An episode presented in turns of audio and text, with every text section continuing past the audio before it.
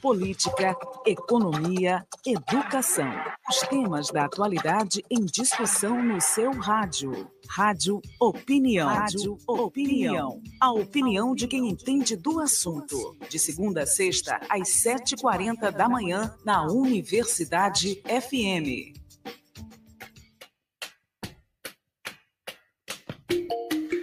Nesta segunda-feira, vamos falar sobre a emenda constitucional 116, que garante imunidade de IPTU aos templos religiosos. A gente vai conversar agora com o deputado federal do Rio de Janeiro pelo Republicanos, Marcelo Crivella, ele que é autor dessa emenda constitucional 116.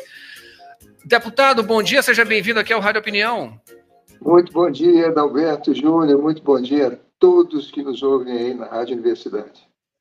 Muito obrigado pela presença aqui, pela disponibilidade, né, para falar sobre esse assunto, assunto importante, né, de altíssima capilaridade, né, até porque a gente vê que existe, é, claro, até uma, uma, uma progressão, né, é, de abertura de igrejas, principalmente evangélicas, né, e essa emenda aí, ela vem também, né, a, a, ao encontro, né, é, dessas dessas uh, movimentações né, da sociedade de uma maneira geral, justamente para garantir aí uh, essa ampla atuação, digamos assim também, né, desses templos religiosos. Enfim, em que pé está a emenda constitucional 116, né, lembrando que ela é, ela fortalece esses templos religiosos por conta aí do IPTU, né? Exatamente, Adalberto, você falou bem.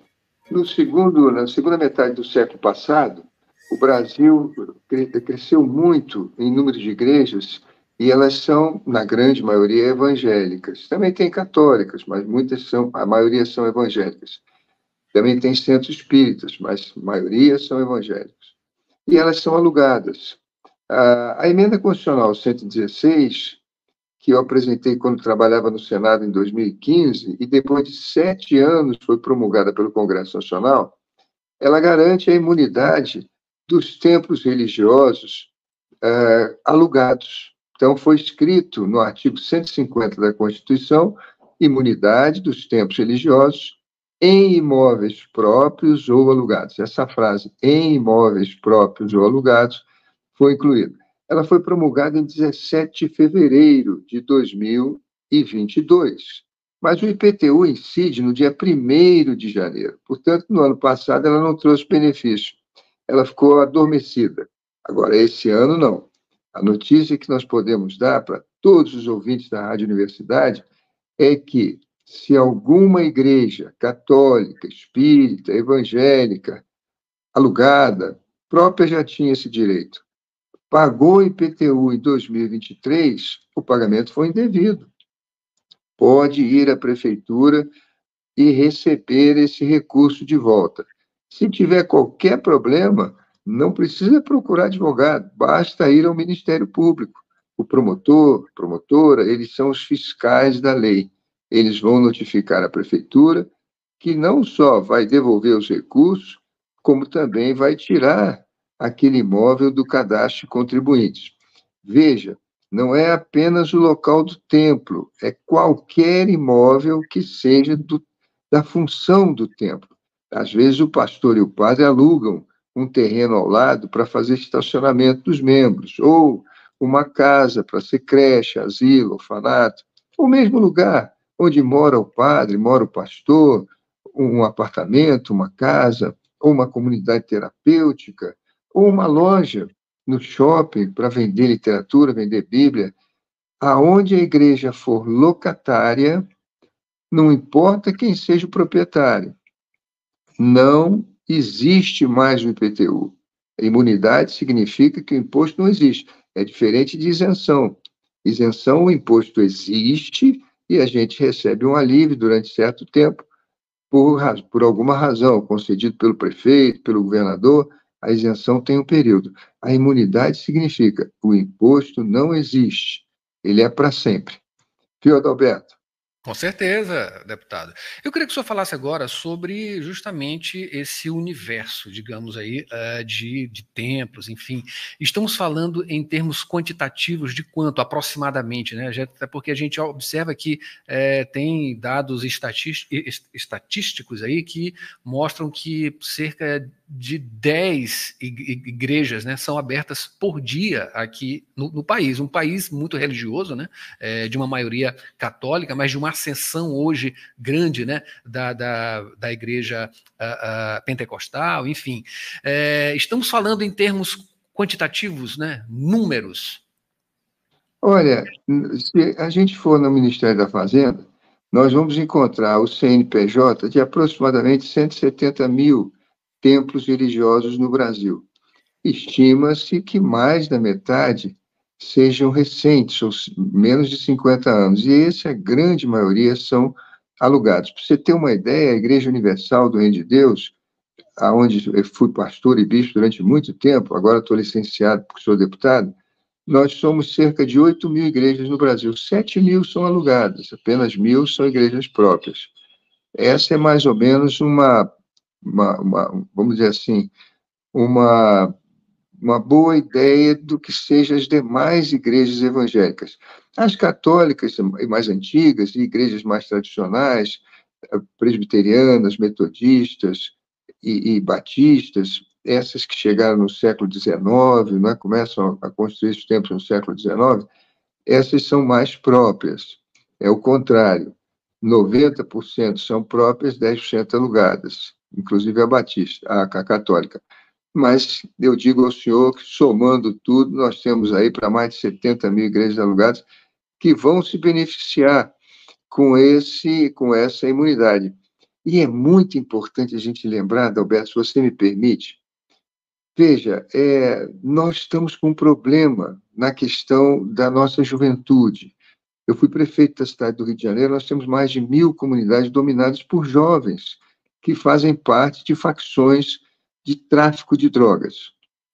Veja, é, é, é, esses jovens nasceram num momento em que o pai e a mãe precisavam trabalhar. Então, eles iam para a escola, mas no final ficavam na rua.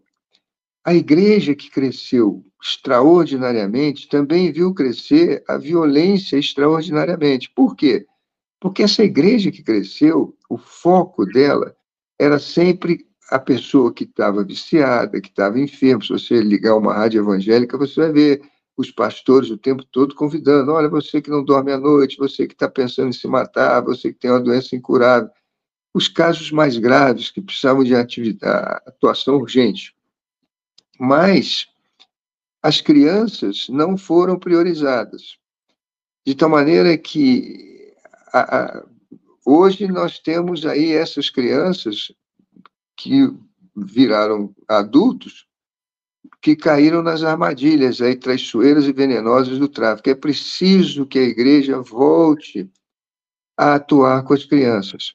Eu tive uma experiência, eu fui para o interior da Bahia, numa cidade chamada Irecê, e lá eu criei uma fazenda. Nós temos 700 alunos há 20 anos eles entram com dois aninhos de idade e saem já no segundo grau.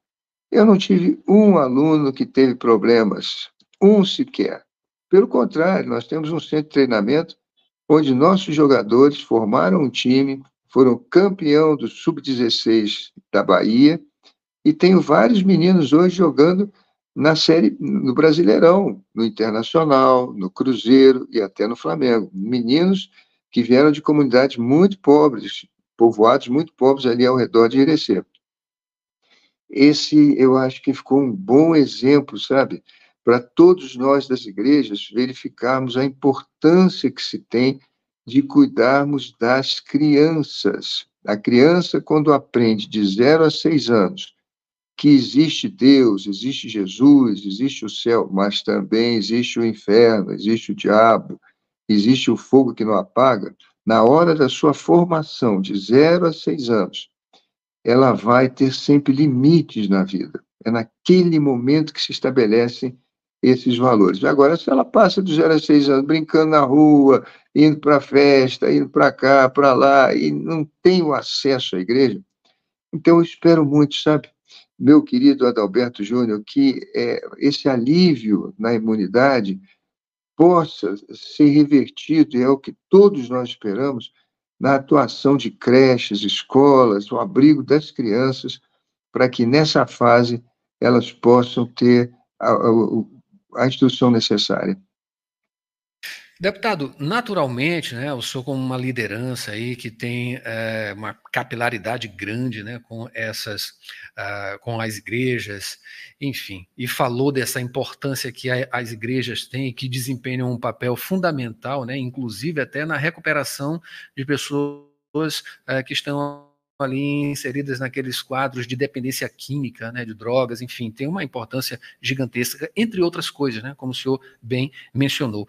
Como está a questão, uh, deputado, de denúncias, né, de uma observação em relação a, a, aos, aos narcotraficantes, né, que utilizam aí também as questões relacionadas à religião é, em suas ações, né, que a gente observa bastante ali no Rio de Janeiro, né, né, são, são atuações, inclusive aqui no Maranhão também, a gente tem, é, como a gente tem uma presença é, da cultura negra africana muito forte, temos aqui vários é, é, locais né, é, onde funcionam uh, também a, a, a, os, os, os, terreiros né, de matriz africana, de religião, né, matriz africana, e uma, atu, uma atuação que também acontece aí no Rio de Janeiro, e os embates, né, inclusive com questões relacionadas ao narcotráfico, que tem ali, é, infelizmente, um background é, de, de é, tons né,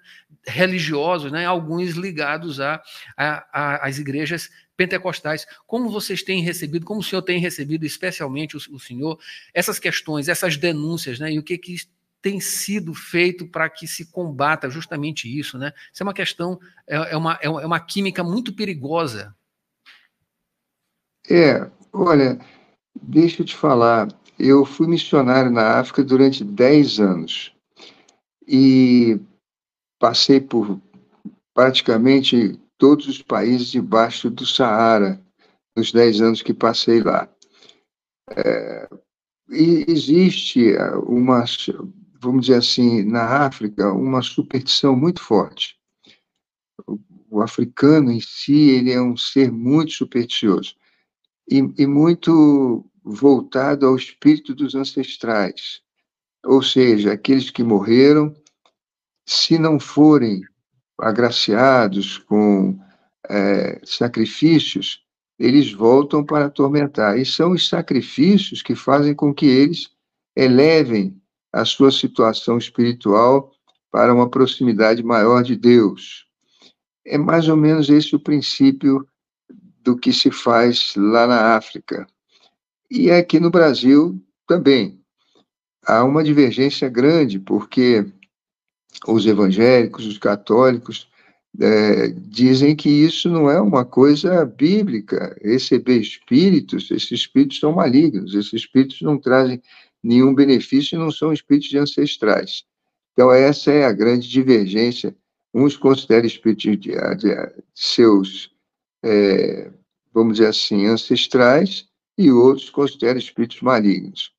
Agora, é importante notar que a única instituição lá no Rio de Janeiro que está em todas as comunidades carentes, instituição que é respeitada pelo terceiro comando, Comando Vermelho, Amigos dos Amigos e pela milícia também, são as igrejas. Ali na igreja está a mãe do traficante, está o pai, está a irmã, é, e muitos deles carregam tristezas, porque, poxa, eu saí para trabalhar, eu ia trabalhar, saía às sete horas da manhã, voltava às sete da noite. E eu tinha conta para pagar o tempo todo, para sustentar meus filhos, minha mulher, e, e, o meu filho acabou caindo aí nessa armadilha. Mas oram por ele, pedem a Deus por ele. A importância da gente fortalecer nossas igrejas, Adalberto Júnior, é que essas igrejas possam é, ser um, uma atração a essas crianças, que eles tenham recurso para ser forte na internet, para fazerem curso, para terem esporte, para terem arte. É, é, é, isso que nós precisamos, que a igreja seja o refúgio das crianças. E, e ela está estabelecida na comunidade. É, se o senhor me permite, a, a, a, Constituição brasileira, desde 1946, fala na imunidade dos tempos religiosos mas na prática ela não existe, porque nós pagamos impostos sobre a renda, pagamos sobre o consumo de bens e serviços e pagamos sobre o patrimônio. Quem tem veículo paga IPVA, quem tem imóvel paga IPTU. Veja, agora é que nós fomos consertar essa parte do patrimônio, porque colocamos na Constituição que o imóvel pode ser próprio ou alugado. O que define aquilo, a igreja não é se ela é própria ou alugada, é a atividade que tem ali. Então, com os recursos agora do IPTU, nós já podemos focalizar mais nas crianças. E esse ano, eu já não sou mais senador, sou deputado, eu apresentei uma proposta de emenda constitucional exatamente para a gente concluir esse mandamento imperativo da Constituição, que na prática não existe, que é a imunidade dos tempos religiosos. Porque nos impostos, nos tributos de bens e consumo, de, do consumo de bens e serviços, a igreja paga a todos. Então, nós estamos escrevendo agora com a PEC 5, boa notícia, ela já passou na Comissão de Constituição e Justiça com 39 votos a favor, só um contra. Meu querido Adalberto Júnior. E o que, que ela diz? Que quando a igreja for construir ou reformar o seu templo, quando ela for fazer o culto, e sobretudo e principalmente quando ela for prestar serviço, que é a creche, a escola, o orfanato, o asilo, ela fica imune de todos os tributos bem, de bem e consumo. Quais são os tributos do, de bem? É o ICMS. Quando ela for comprar areia, cimento, pedra, tijolo, ou para sua atividade, microfone, caixa de som, instrumentos, ou quando ela for constru construir uma escola, o quadro negro, as cadeiras, todo o material de escritório, ou for fazer a cozinha, geladeira, fogão, enfim, tudo isso ela paga o material, mas não paga o imposto. E quando ela contratar o serviço, pedreiro, carpinteiro, servente, eletricista para a reforma, ou os professores para a escola, enfim, ela vai pagar o pedreiro, vai pagar o engenheiro, mas não vai pagar os impostos. Aí sim, aí eu digo ao senhor que nós teremos, assim que essa nova PEC for promulgada, recursos, e eu faço apelo e peço uma oração a Deus, a economia será de alguns bilhões, alguns bilhões por ano, as igrejas vão economizar, é, porque esses impostos são muito caros e os que mais incidem sobre a atividade dela, e que isso tudo seja usado para a gente poder auxiliar as famílias na criação, quer dizer, na guarda das crianças, para que amanhã não caiam no que eu disse, armadilhas traiçoeiras e venenosas do narcotráfico e da violência.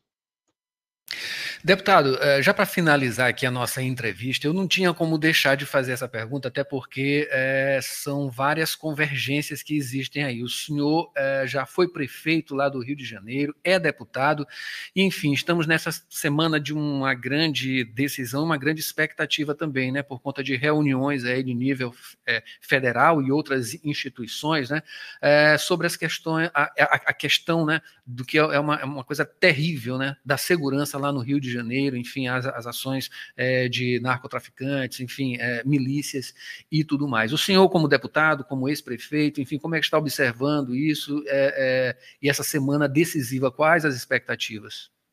Olha, eu concordei com o presidente Luiz Inácio Lula da Silva quando ele disse que não quer o exército trocando tiro nas comunidades.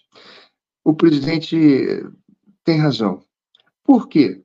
Porque nós já fizemos isso diversas vezes. Olha, quando eu era deputado, eu fui até a universidade para nós desenvolvermos uma argamassa armada, uma argamassa que pudesse segurar tiro de fuzil a uma distância de 50 metros. E chegamos a desenvolver. Por quê? Porque as casas ficam no meio do tiroteio.